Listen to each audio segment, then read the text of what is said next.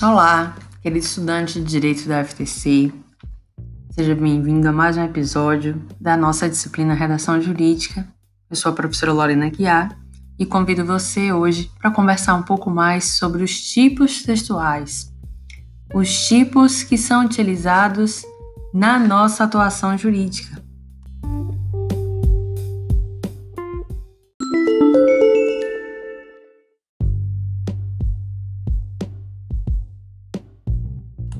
A narração é um relato, uma história, um fato, uma sequência de fatos que se desenvolveu em determinado tempo e espaço com personagens por uma determinada razão ou causa. Na narrativa jurídica, os fatos são contados seguindo uma linha evolutiva do tempo. Geralmente, a narrativa traz o tempo no passado, porque os fatos já aconteceram.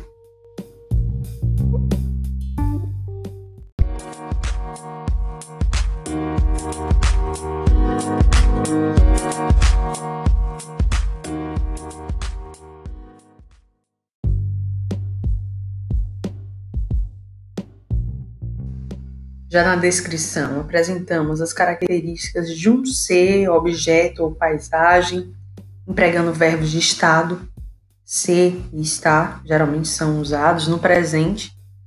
A descrição ela pode ser técnica, literária, incluindo impressões sensitivas, a subjetividade do emissor.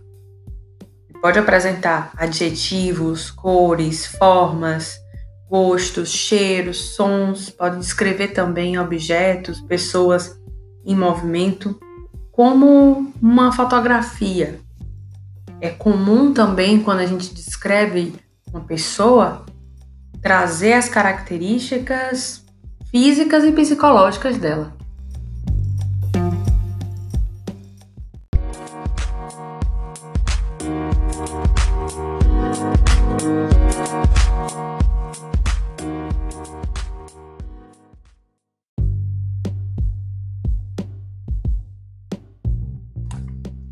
Já na dissertação, empregamos o verbo na terceira pessoa para expor nossa opinião sobre um fato, argumentos e um tema.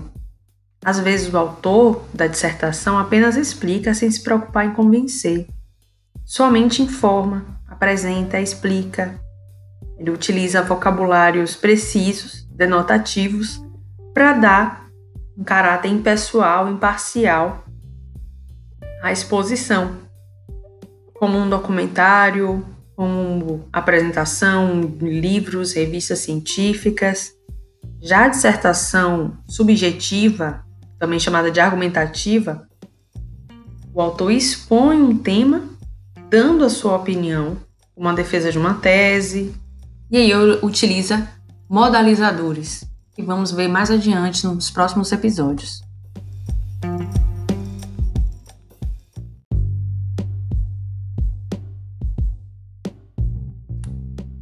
Mas já te adianto que os modalizadores são elementos de conexão na nossa expressão que demarcam a nossa opinião.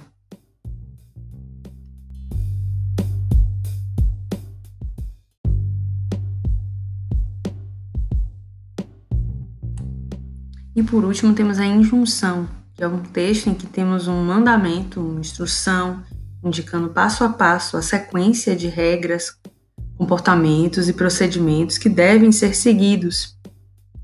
A linguagem é apelativa, direta, imperativa, seja ela negativa ou afirmativa, no intuito de convencer o ouvinte, o leitor, a realizar uma ação ou adotar um comportamento.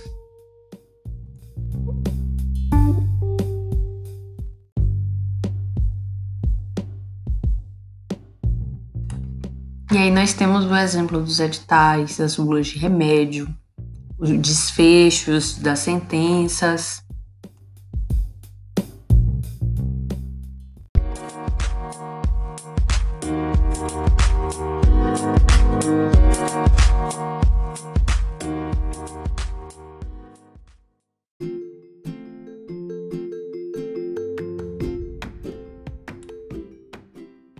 Chegamos ao final de mais um podcast. Eu agradeço a sua audição. Espero que você busque mais informações a respeito, responda às atividades de diagnóstico, de consolidação do conhecimento e não deixe de assistir o screencast, que é um material prévio preparatório para que você possa ter uma experiência proveitosa em sala de aula.